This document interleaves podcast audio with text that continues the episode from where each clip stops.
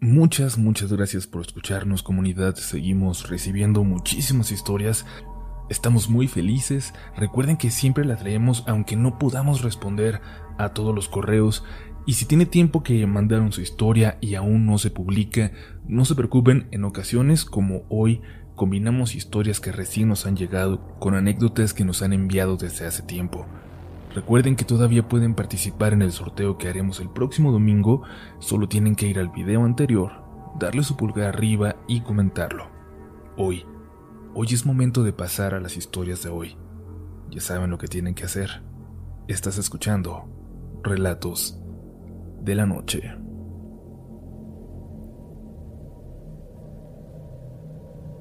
Esto me pasó a los 14 años pero creo que ya era bastante maduro para mi edad y además cuando ocurrió yo estaba junto a Rafael y Paulo, dos amigos que tenían 17 y 18 años. Con esto quiero decir que no fue para nada una fantasía infantil. Nuestra calle es oscura, hay poca iluminación pública y poca que sale de las casas, pero aquí nos conocemos todos, es segura. Platicábamos aquella noche frente a la casa de Paulo, como siempre, Hablábamos sobre el último episodio de nuestro anime favorito. Entonces, de frente a mí, desde el fondo de la calle, empecé a notar cómo una figura se acercaba. Una señora, toda de negro, venía caminando por el medio de la calle. Eso es normal. Parece que aquí a la gente no le gusta caminar por la banqueta. Se detuvo a unos 30 metros de nosotros. Todavía no la podíamos ver bien estaba oscuro, pero todos habíamos volteado. Luego la señora caminó hacia una casa, a la puerta de madera mal colocada que cerraba el patio de aquel lugar. Cuando iba a entrar, Paulo le gritó, ¡Eh! ¿A quién busca? La mujer se detuvo y volteó a vernos.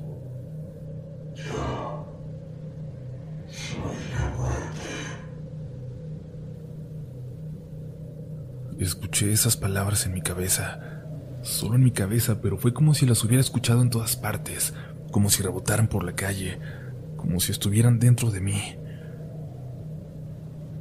Déjala, Pablo. Quizás es visita, dijo Rafa, y los dos siguieron platicando.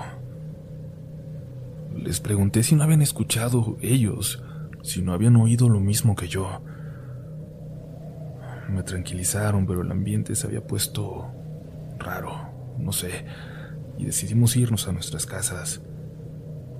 Rafael y yo caminamos hasta las nuestras, que estaban casi juntas. De verdad, no oíste nada, Rafa. Le insistí mientras caminábamos, pero él ya no me contestó. Cuando volví a ver a Paulo ese fin de semana, le pregunté por sus vecinos, si estaban bien, los que fuera que vivían en aquella casa frente a la cual la mujer se paró. ¿Alguien...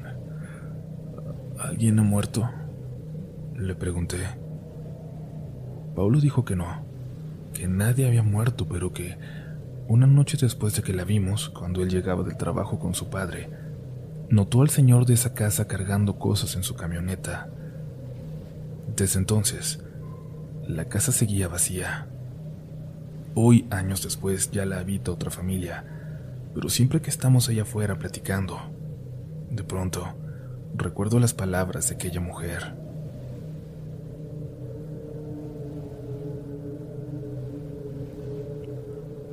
¿Han escuchado eso de que los gatos pueden ver cosas que nosotros no, los humanos? Yo viví una experiencia muy extraña junto al gatito de mi novia. Me lo dejó aquí por unas semanas mientras ella se fue a su ciudad a visitar a sus padres. Aquí en el departamento ya ocurrían cosas un tanto raras. Cada noche, a cierta hora, escuchaba que alguien movía platos en la cocina. Movían los cajones. Pero como en la mañana todo estaba en su lugar, yo siempre lo atribuía que a esas horas se confundían los sonidos de otros departamentos con los del mío. Sin embargo, la primera noche con el gato aquí. Durante la madrugada, como siempre, volví a escuchar aquellos sonidos. El gato dormido conmigo despertó de inmediato y se puso en la puerta. Solo tiene a pararme para abrirle y él caminó por el pasillo que da hasta la cocina. Desde la puerta de mi cuarto puedo ver la sala y la ventana, pero no la cocina que está ahí al lado. Vi cómo el gato caminó, cautelosamente, como, como en posición de ataque, hasta el final del pasillo. Luego se le quedó viendo algo frente a él, algo que yo no alcanzaba a ver. Se movía, movía la cabeza como si eso que estaba ahí se estuviera moviendo y él lo siguiera con la mirada. Luego se puso en posición de defensa y en un segundo empezó a correr hacia mí. Lo dejé entrar y cerré la puerta. Los ruidos se volvieron a escuchar. Puse un mueble atorándola y abracé al gato hasta quedarme dormida. Revisé todo por la mañana y estaba bien. No había lugar para que alguien se escondiera o para que alguien entrara. Pero esa noche me volví a despertar. Esta vez por los chillidos del gato que hacía ruidos como de amenaza hacia la puerta, asegurada con un mueble como la noche anterior. Parecía que, que alguien estuviera del otro lado y lo pusiera así. Por alguna razón, esa fue la última noche que el gato estuvo raro y los ruidos de la cocina desaparecieron, hasta que regresé al gato, su dueña, porque entonces volvieron, hasta la fecha. Intento no ponerles atención, aunque en noches de insomnio como esta, mientras escribo esta historia, los estoy escuchando. Pero la puerta está asegurada.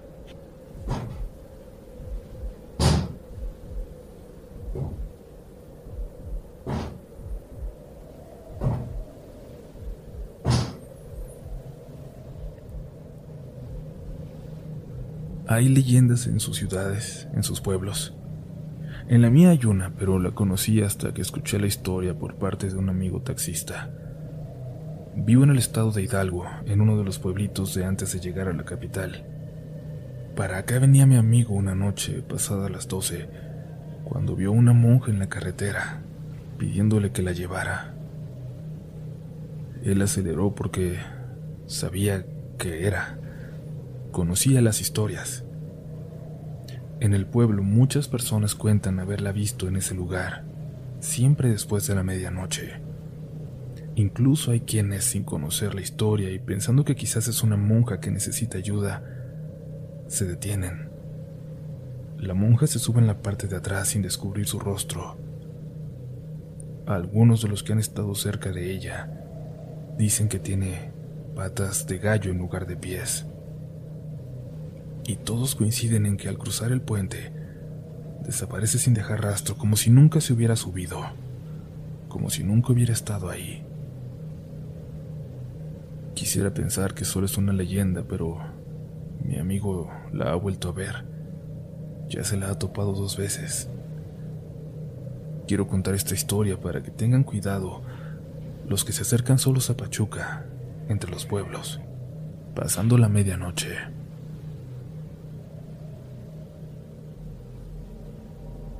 ¿Cómo están comunidad? ¿Cómo manejan estos relatos? ¿Alguna historia que les suene familiar? ¿Parecido a algo que les ha tocado vivir? Compartan la suya con nosotros, compártanla con esta comunidad. Aún nos quedan historias por contar esta noche. Recuerden escucharlas con audífonos. No vaya a ser que estos relatos, esta energía, atraiga algo a su casa. No vaya a ser que tú seas el protagonista del siguiente episodio de Relatos de la Noche. Comparto mi historia solo para que siempre, siempre le hagan caso a sus niños, para que les crean lo que les dicen, que nunca lo dejen pasar. Hace un tiempo pudimos comprar una casa con mucho esfuerzo. Era una casa de esas que el banco toma porque no la pagaron y la vuelve a vender. Fue una buena oportunidad con un cuarto para mi hijo y uno para mi hija, en una colonia cercana a mi trabajo. Nos acostumbramos en unos cuantos días. En una semana ya era por completo nuestro hogar. Solo mi hijo, de cinco años en aquel entonces, se sentía raro por las noches y se iba a dormir con su hermana. Solo por las noches. Pasaron unos cuantos días para que se atreviera a contarme por qué lo hacía. Desde que llegamos, escuchaba en la noche la voz de una mujer que le hablaba desde debajo de su cama. Él intentaba ignorarlo y pensar que era su imaginación, pero conforme avanzaba esa semana, la mujer se volvió más insistente. Comenzó a jalarle las cobijas, a destaparlo, y él solo salía corriendo del cuarto a la cama de su hermana, pero le daba pena decirnos. Yo pensé que era alguna señal de ansiedad por llegar a una nueva casa, por, por dormir solo por primera vez. Su hermana y yo lo tomamos como, como un sueño. Un sueño que él tenía todas las noches, el pobrecito. Pero solo como eso. Eso fue nuestro error. Fue hasta que se quedó mi mamá con nosotros la primera vez que nos visitaba, que le dije que se quedara en ese cuarto, en lugar de en la sala, para que tuviera privacidad, pero también porque mi niño nunca dormía ahí. Mis hijos se fueron a dormir temprano y mi mamá y yo nos quedamos echando el chisme hasta casi las doce. Al final, cansada por el viaje, me dijo que se iba a dormir.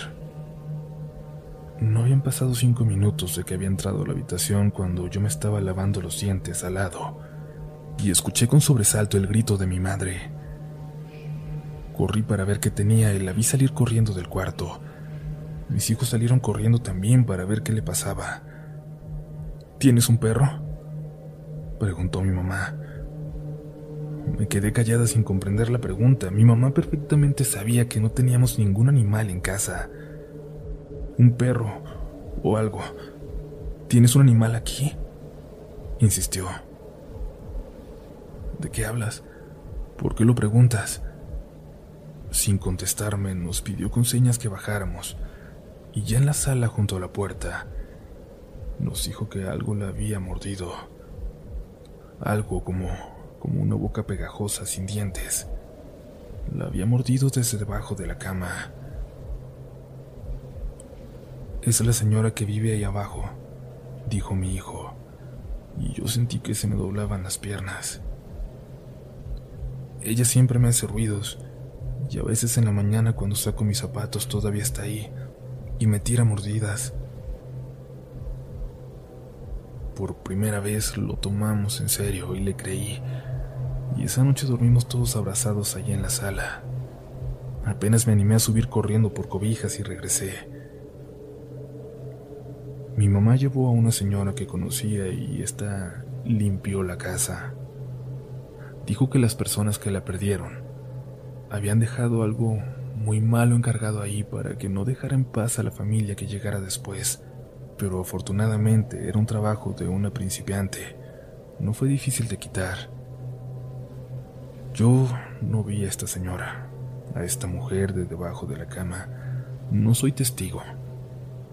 Pero les puedo jurar que ni mi hijo ni mi madre tendrían por qué mentir.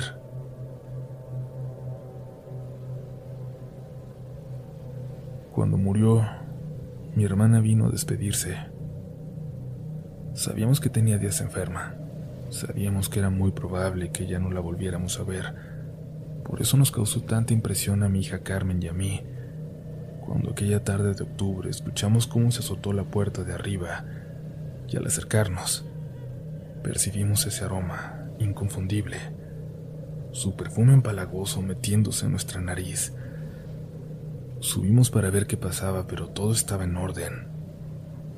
Mi hija dijo que bajaría por jabón para los pisos para limpiar y que se fuera ese olor.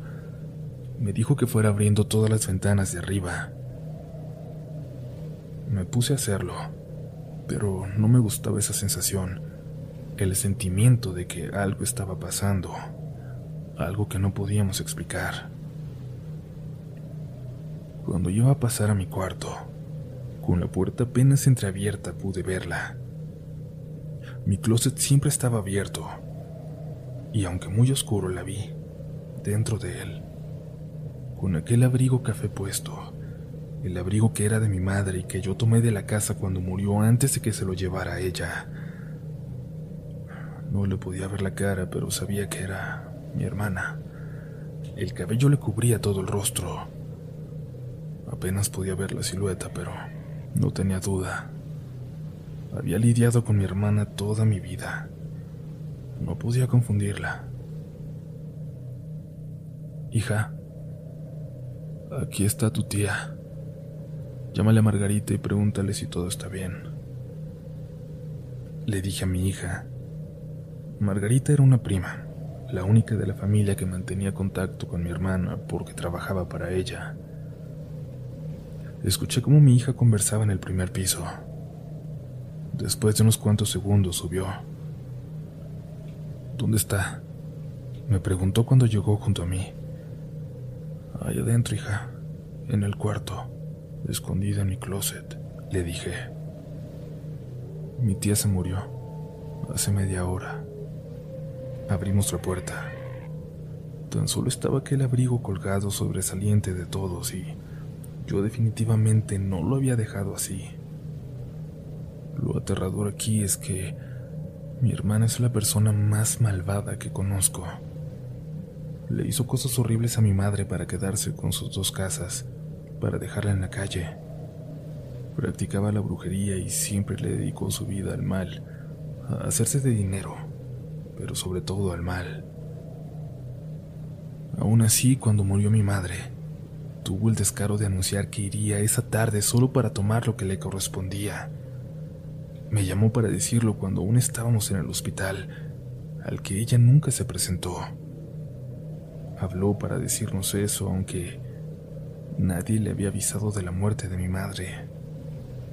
Me daban náuseas pensar que esa mujer estuvo en mi casa, en otra forma, en otro plano, pero estuvo de nuevo ahí. No me deshice del abrigo y no lo haré aunque a veces, cuando cierro el closet por las noches, escucho ruidos extraños que provienen de él. Pero no, no voy a dejar que ella gane, donde quiera que esté.